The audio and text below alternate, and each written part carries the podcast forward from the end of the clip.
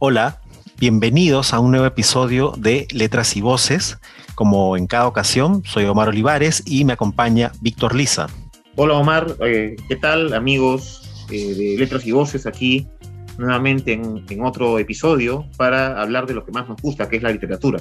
Así es, Víctor. Vamos a continuar hablando sobre literatura, sobre libros, historias, sobre los escritores y escritoras. Y esta, en este episodio vamos a hablar sobre una escritora norteamericana. Ella es Carson McCullers y en este episodio de Letras y Voces vamos a conversar, a dialogar, a comentar uno de sus cuentos que se llama Un árbol, una roca, una nube.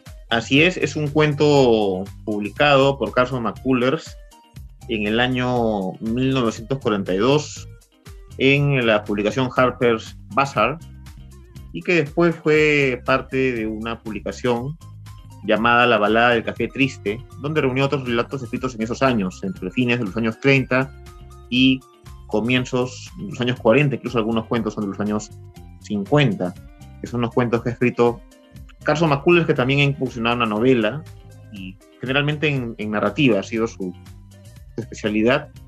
Su nombre real es Lula Carson Smith, conocida como Carson McCullers, decidió abandonar su nombre inicial de Lula por el de Carson Nació en la ciudad de Columbus, en Georgia, el 19 de febrero de 1917 y eh, incursionó, como decía, en la novela, el cuento, también hizo poesía y eh, incursionó también en el drama y el ensayo. ¿no? Se eh, obtuvo la fama por eh, su novela el, corazón es un cazador solitario, la publicó a los 23 años. estudió en la Universidad de Columbia la, en la Universidad de Nueva York, lo que tiene que ver con escritura. ¿Verdad? Y eh, no, no, concluyó sus estudios, pero eh, el tema de la escritura fue algo que la catapultó de alguna forma y, pudo de alguna manera eh, vivir de eso, de la, de la, escritura. Tuvo una vida muy agitada, tuvo varias relaciones amorosas, en especial con Rips McCullers. De ahí es que ella toma el apellido McCullers y se llama Carson McCullers, deja el apellido Smith, que es su apellido de, de soltera se casa dos veces con este hombre y bueno, al final lamentablemente este señor se separa de ella en los años 50 me parece y se suicida. ¿no? Y también tuvo otras relaciones de, tipo lésbico, ¿no? Y su vida acaba muy pronto, ella muere a los 50 años, sufría de muchas enfermedades respiratorias. Y eh, para contar un poco de su azarosa vida. Y ahora vamos a hablar de este, de este cuento, Un árbol una roca, una nube. Sí, es muy curioso el título de este libro que vamos a comentar en este nuevo episodio de Letras y Voces. Yo quería, antes de hablar de, este cuento, ¿no? Este libro, este cuento que está forma parte de otro, un libro mayor, una colección de relatos. A mí, cuando conocí, cuando descubrí en realidad a Carson McCullers hace, bueno, varios años, eh, me venía siempre a la mente cuando leí algo de ella, también a otro escritor contemporáneo a ella, un poco más antiguo, y creo que son un poco los cimientos de la literatura o de la narrativa moderna de norteamericana. Me refiero a William Faulkner y a Carson McCullers, ¿no? Tienen una temática quizá no tan similar o tan de la mano entre ambos, pero eh, son el inicio de la narrativa moderna para, para, para, la literatura norteamericana, para la literatura del siglo XX en este país, eh, y hacen también, creo yo, una buena síntesis o reflexión también, si prefieres, sobre los personajes que pueblan las, los lugares, las ciudades remotas o de repente en los recónditos parajes del sur de Estados Unidos. ¿no? Entonces, para mí siempre es eh, como un punto de referencia a la hora de abordar o tocar sobre la literatura norteamericana contemporánea o el inicio de la literatura contemporánea a estos autores y precisamente hoy vamos a conversar sobre eh, Carson McCullers y comentar su cuento Un árbol, una roca, una nube. Eh, lo primero para mí sobre este cuento, un cuento corto, realmente lo, lees de, un tirón muy rápidamente, ¿no? son seis, siete páginas, si no me equivoco, pero es una construcción basada, el 80% del cuento son diálogos, son diálogos al interior de un cafetín, un cafetín en un barrio obrero cercano, muy cercano a una fábrica. Eh, la autora describe, describe muy fugazmente en realidad el escenario, describe muy poco a los personajes, pero nos vamos a enterar de cómo son, qué piensan, qué sienten a través de lo que van diciendo en los diálogos que Carson McCuller nos muestra, que están sucediendo en una mañana antes de iniciar la jornada, la jornada laboral. Y, pero precisamente es el diálogo que más va a centrarse o más tenemos en este caso el gusto de, de poder leer el diálogo entre un hombre ya mayor, un hombre de probablemente más de 50 años, que está en un momento de su vida quizá reflexionando sobre lo que ha sido, sobre lo que ha hecho, lo que no hizo y quiso hacer, que le está contando unas cosas, ¿no? A un niño, a un niño trabajador, un niño que se encarga de repartir periódicos, que tiene apenas 12 años y esa es un poco, digamos, la trama inicial o en lo que se desenvuelve ese cuento denominado Un árbol, una roca, una nube. Así es, el diálogo entre este hombre mayor de más de 50 años, como mencionabas, y un niño que se dedica a vender periódicos, ¿no? que va muy temprano a recoger los periódicos para comenzar a venderlos en la mañana, como es como era una costumbre antes, ¿no? El canillita que muy temprano salía a las calles a las 6 de la mañana, es una costumbre muy difundida en el mundo, creo que no sé si hasta ahora se realizará, pero es muy, eh, siempre es una costumbre que los periódicos estén de esa hora, ¿no? Sea en el kiosco, o sea porque hay un canillita que anuncia, ¿no? Extra, extra, ¿no? La clásica. Entonces el niño, de 12 años creo, se dedica a eso. Y también hay un personaje que está allí, eh, digamos que es el, el, que atiende en este restaurante bar, que atiende de madrugada, que se llama Leo, y el diálogo es entre dos extraños porque en principio el niño entra a este restaurante y no conoce a nadie, pero este señor lo interpela y el señor comienza a contarle un poco sus penas de amor a un niño de 12 años, ¿no? lo cual este, es un poco, es bastante impactante, diría yo, ¿no? Para comenzar. Por el tiempo en el que está situado, ¿no? Es, es aún más llamativo que le hable a un niño de este tema. Es más llamativo que le hable de este tema, que le hable de, de su vida amorosa, ¿no? Y que le, es como que de repente lo encuentra al niño y quiere compartirle sus experiencias y quizás me parece a mí enseñarle algunas cosas, ¿no? Eh, que no debería hacer o que debería hacer o cómo debería proceder, ¿no? Es un diálogo bien interesante y es un poco los escenarios que pinta Carson McCullers en sus obras literarias. Ella siempre, en la mayoría de sus, de sus libros, suele hablar sobre los marginados de la sociedad, los, la, gente solitaria, el deseo siempre de la gente de, tener alguna conexión, de contactarse con otras personas, de la soledad. Y en este cuento, pues, el drama de este hombre es que ha sido abandonado por, varias mujeres, me parece que por dos, cuenta dos, pero por lo que, digamos, en el diálogo se, se puede un poco sacar, es que le ha pasado eso muchas veces en la vida. Eh, eso es un poco.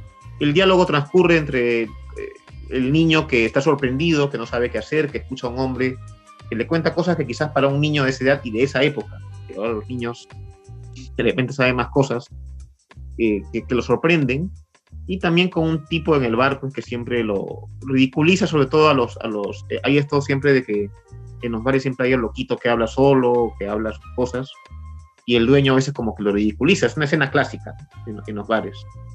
Es muy interesante ese diálogo y aunque el niño interviene, el, el, principal protagonista que cuenta su historia es este hombre cincuentón, ¿no?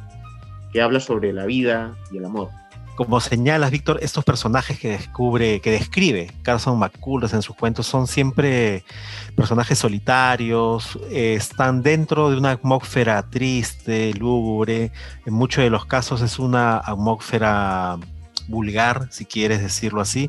Y dentro de esto eh, te encuentras una poderosa reflexión filosófica que está haciendo este hombre, ¿no? Este, este, este hombre mayor a un niño, le está queriendo quizá contarle, transmitirle una sabiduría que él cree haber descubierto que probablemente el niño aún no esté preparado para recibirla, pero es un poco también como la confrontación que ha tenido este mismo hombre al que lo ha llevado a, a descubrir o al tener esta especie de epifanía en su vida y que, a la que él no estuvo preparado tampoco, ¿no? Él está contando sobre sus relaciones amorosas, sobre lo que ha sufrido por estas relaciones amorosas, sobre las relaciones que ha tenido con algunas mujeres y cómo este avanzar, este devenir eh, a lo largo de su vida en, al relacionarse con otras personas le han dejado marcas, le han dejado heridas, le han dejado algunas emociones encontradas y él buscando a estas personas que en varios casos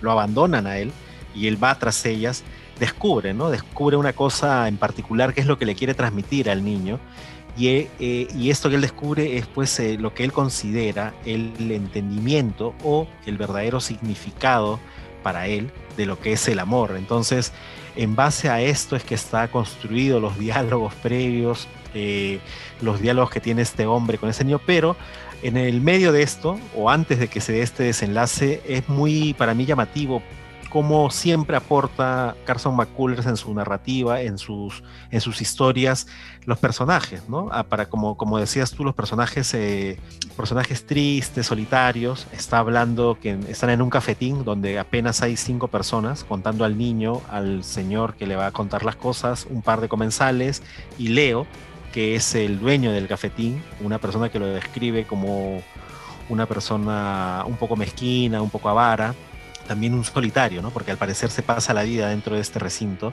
pero más allá nos empieza a mostrar también un poco la vida de las otras personas, muy, eh, de una forma muy, muy, muy veloz, muy fugaz, para querer graficarlo, como decía, ¿no? A través de estas descripciones, eh, qué es lo que hacen, qué es lo que son, qué es lo que piensan, y precisamente mostrarnos a este hombre, a este hombre mayor, queriéndole eh, explicarle a un niño qué es el amor, al parecer este hombre siempre está sentado en este cafetín, siempre está solo en este cafetín, parece que las demás personas ya lo consideran o lo toman como, eh, no sé cómo decirlo, el loquito del barrio, el borracho de, que siempre llega al local y no sabe a quién contarle sus historias y es una es en esta ocasión una de sus víctimas eh, para contarle sus historias a este menor pero a este menor él le quiere transferir un poco de lo que él considera una sabiduría que acaba que ha descubierto a lo largo de su vida sobre eh, el amor y sobre los hombres no así es eh, este personaje de, que habla con el niño que es el borrachito del bar no que siempre está y habla sus cosas. Como tú dices parece que los del bar, tanto los concurrentes, los que siempre van, y el mismo dueño ya lo conocen, ya saben quién es, qué va a hablar, y por eso que él no tiene ahí con quién hablar. Y me parece que eh, cuando ve al niño, primero creo que como no lo conoce, intenta hacerle la conversación para que lo escuche. Y en segundo lugar, creo que él ve eh, al niño, a un niño inocente, un niño que no conoce el mundo, y es como que dice, bueno, yo le voy a enseñar un poco lo que me ha pasado en la vida y quiero que él aprenda. Me hace recordar un poco esto que decía Humberto Eco eh, sobre las redes sociales hace unos años, cuando decía que las redes sociales le dan derecho de hablar a legiones de idiotas, ¿no? Pero que dice que estos idiotas antes no estaban en las redes sociales, sino en los bares. Tomaban un vaso de vino y eran rápidamente silenciados, ¿no? Entonces, este hombre era como, como esos, esas personas que mencionaba Humberto Eco, pero que en el niño encuentra su momento para poder expresarse, para contarle su drama. Eh, habla un poco del abandono, ¿no? De, que puede ser, digamos, eh, estas, decepciones amorosas que, ha tenido con, con, las mujeres, de alguna manera, y de cómo él eh, había intentado toda la vida mantener ese tipo de relaciones pero se da cuenta de que habían otras cosas más alrededor que de repente no había tomado en cuenta, ¿no? Que habían cosas más integrales para poder decir lo que se llama amar, ¿no? Y que también me parece que da a entender de que a estas mujeres como que las quería tener a su lado, pero en realidad no, no era amor lo que sentía. Es un poco filosófico el asunto, ¿no? y bastante como para reflexionar, pero es un poco lo que él quiere decir en todo el diálogo cuando cuenta todas sus experiencias de, esto, de estas relaciones, de los matrimonios, de las separaciones y de cómo él eh, tiene una, una lucha interna por liberarse un poco de esos traumas y finalmente encuentra la salida. El personaje del niño es, como decía, un canillita inexperto que se ve sorprendido ante esa imagen y que seguramente será algo que le habrá impactado y le habrá quedado para toda la vida. Hay que recordar que este cuento es escrito en una época de la, en plena Segunda Guerra Mundial también, ¿no? eh, donde aparentemente Estados Unidos, luego de la crisis económica del, del 29, del crack, comenzaba a recuperarse y estaba en, ese, en, ese, en esa época justo, en la cual se definía o no un poco la suerte del mundo, y en, esa, en ese mundo pues están estos desposeídos, ¿no? esta, esta gente que por ahí es ignorada, que hasta el, hasta el dueño del bar y los otros, y los otros este, obreros se burlan ¿no? de ese hombre, que es el que nadie escucha, pero encuentra a un niño que finalmente lo va a escuchar en medio de toda su, su inocencia. Hay, hay, un detalle que me llama bastante la atención sobre el niño, sobre el hombre en particular, que es el como que, digamos, quiere contar algo, y Leo, ¿no? Leo que es el, el cocinero, el mesero, el dueño del cafetín, supongo yo.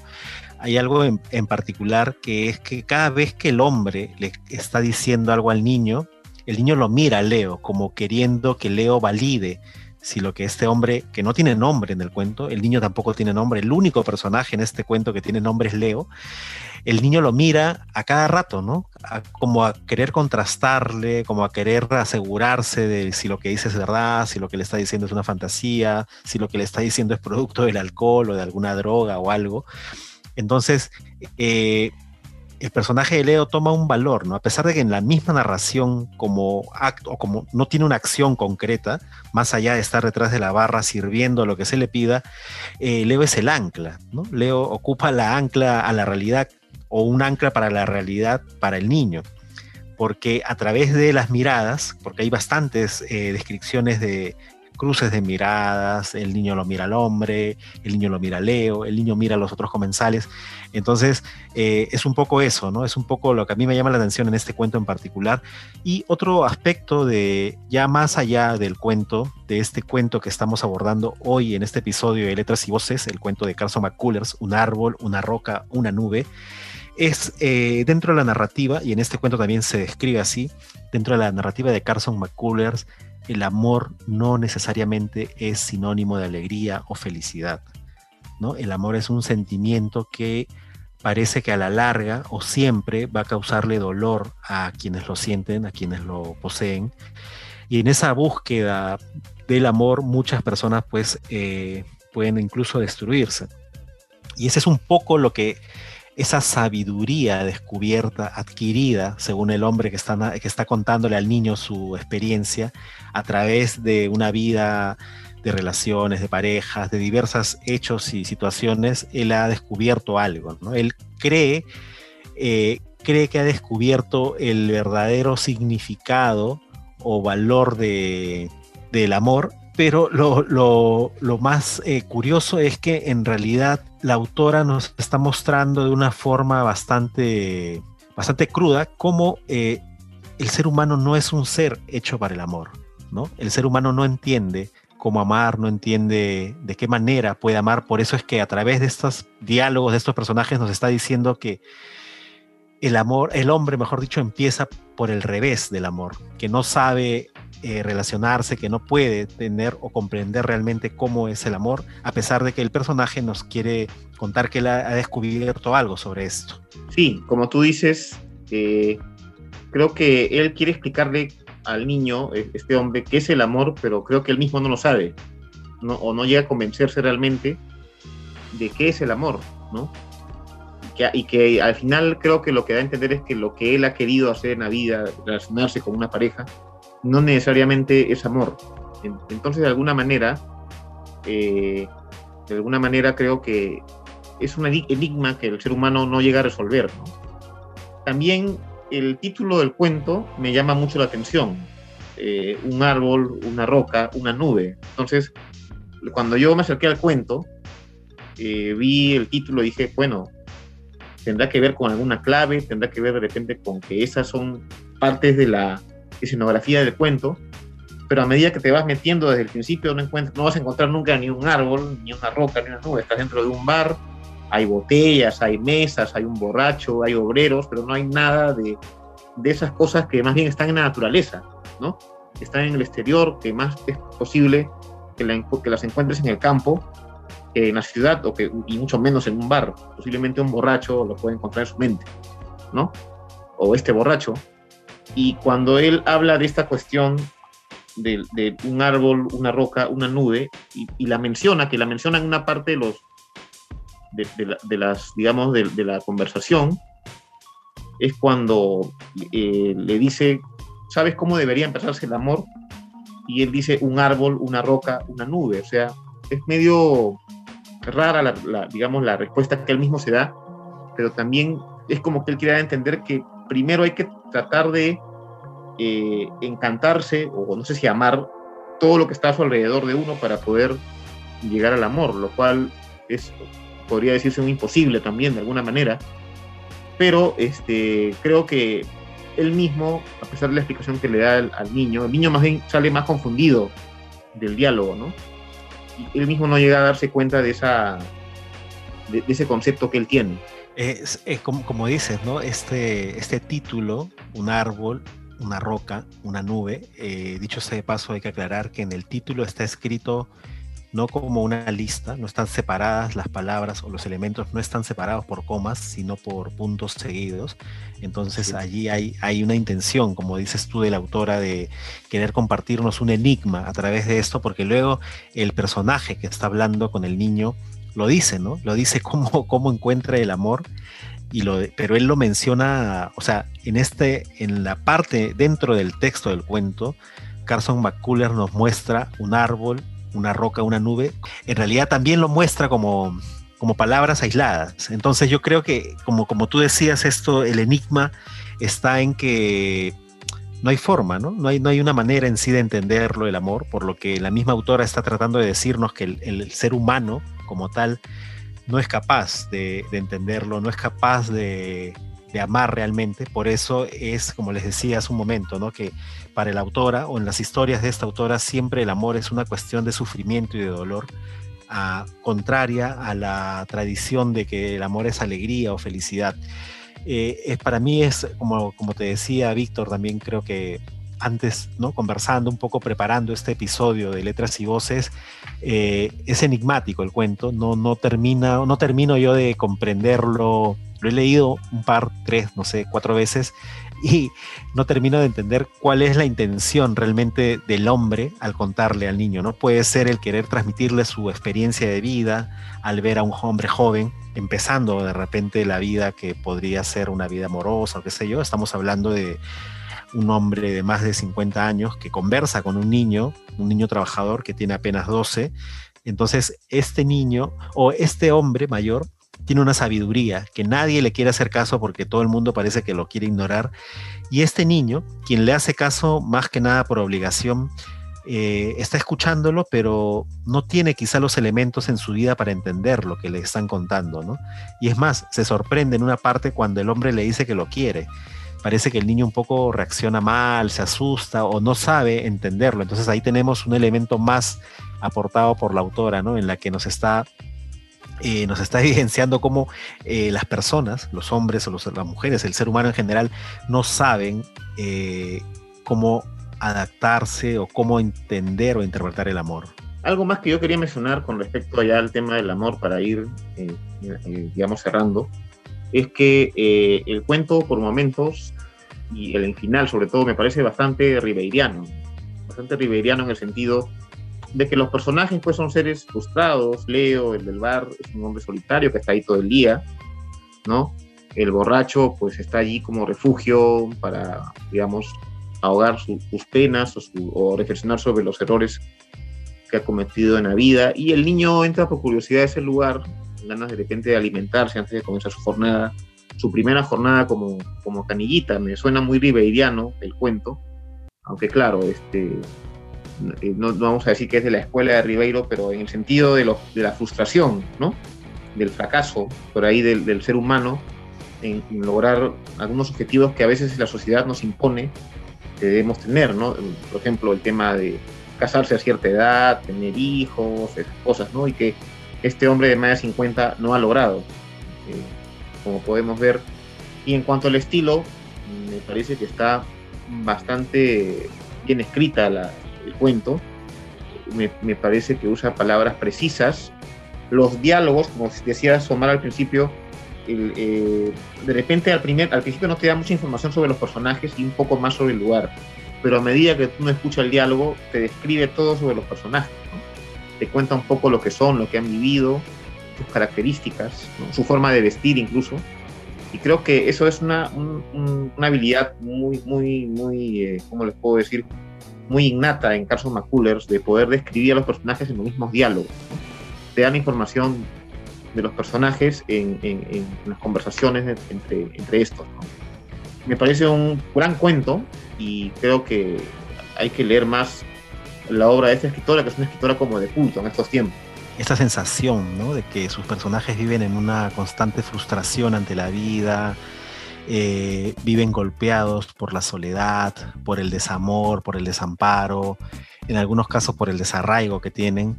Eh, es interesante, ¿no? Cómo, cómo ella va eh, mostrándonos, sin decirlo, nos va contando a través de los diálogos, a través incluso de la forma que tienen de expresarse las experiencias, las vivencias, ¿no? Por ejemplo, algo para, para ir también, como dices, ir ya cerrando este episodio en el que estamos hablando del cuento de Carson McCullers, un árbol, una roca, una nube el hombre que le está contando al niño sobre sus relaciones que ha mantenido con un par de mujeres, ni siquiera las describe, ¿no? A pesar de que el niño le pregunta en algún momento, él no les describe más nada, o sea, no, no, no sabemos mucho sobre los personajes, no sabemos mucho sobre cómo son físicamente, pero por cómo ella les hace hablar o las cosas que les hace decir, nosotros nos los podemos ir imaginando, construyendo, y es un poco un recurso que, o una forma, una técnica que ella siempre apela en el, bueno, a lo largo de su obra narrativa, ¿no? Es muy eh, interesante, es un cuento para mí hasta ahora, como les decía, un poco enigmático,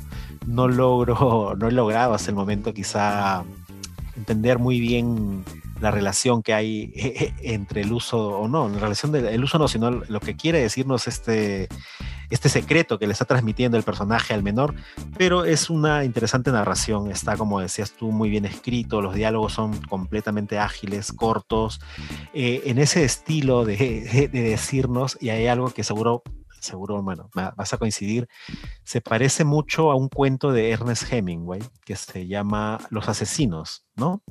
Son estos dos eh, asesinos que entran a un cafetín también en un pueblito del sur de Estados Unidos y donde no hay mayor descripción de nada. Todos son diálogos tras otros, diálogos tras otro. Nadie describe a nadie, pero tú te vas viendo, ¿no? Tú te vas dando cuenta de lo que está pasando, lo que está sucediendo y al final, bueno, obviamente ya cuando lean ese cuento se van a, y lean este cuento de Carson McCuller, van a ver que hay un inicio, como les mencionaba yo, ¿no? Unos pilares de la literatura del siglo XX norteamericana, ¿no? como mencionaba a Follner y a Mark Coolers, y seguramente esa senda la sigue también Ernest Hemingway, definitivamente. Así es, como tú dices, eh, tiene mucho esta escuela, podríamos decir, norteamericana, ¿no? Eh, en la cual al principio no describe mucho, pero los diálogos son como la parte que ayuda a describir más de alguna forma y uno se va entrando no solamente en la complejidad del diálogo, sino en la descripción de los personajes indirectamente a través de los diálogos. Sí, e, eso, eso para mí es, lo más importante, ¿no? Como apreciar no solamente lo que está contándonos, sino un poco la, evolución de lo que ha venido a ser el cuento en la narrativa moderna con, eh, norteamericana, pero bueno, se nos ha ido el tiempo conversando en esta ocasión sobre el cuento Un árbol, una roca, una nube de la escritora norteamericana Carson McCullers. Eh, yo me despido hasta acá, como les dije al inicio, soy Omar Olivares en este nuevo episodio de Letras y Voces. Un gusto conversar, contarles un poco nuestras impresiones sobre lo que más nos gusta, sobre leer, sobre literatura. Me despido, es un nuevo episodio y los dejo con Víctor Lisa. Así es, Omar, muchas gracias eh, nuevamente por su sintonía en este episodio de Letras y Voces sobre este cuento de Carson McCullers, Un árbol, una roca, una nube. Y bueno, nos estaremos encontrando en otra oportunidad. hasta luego, que, que estén pasándola muy bien. Hasta luego con todos.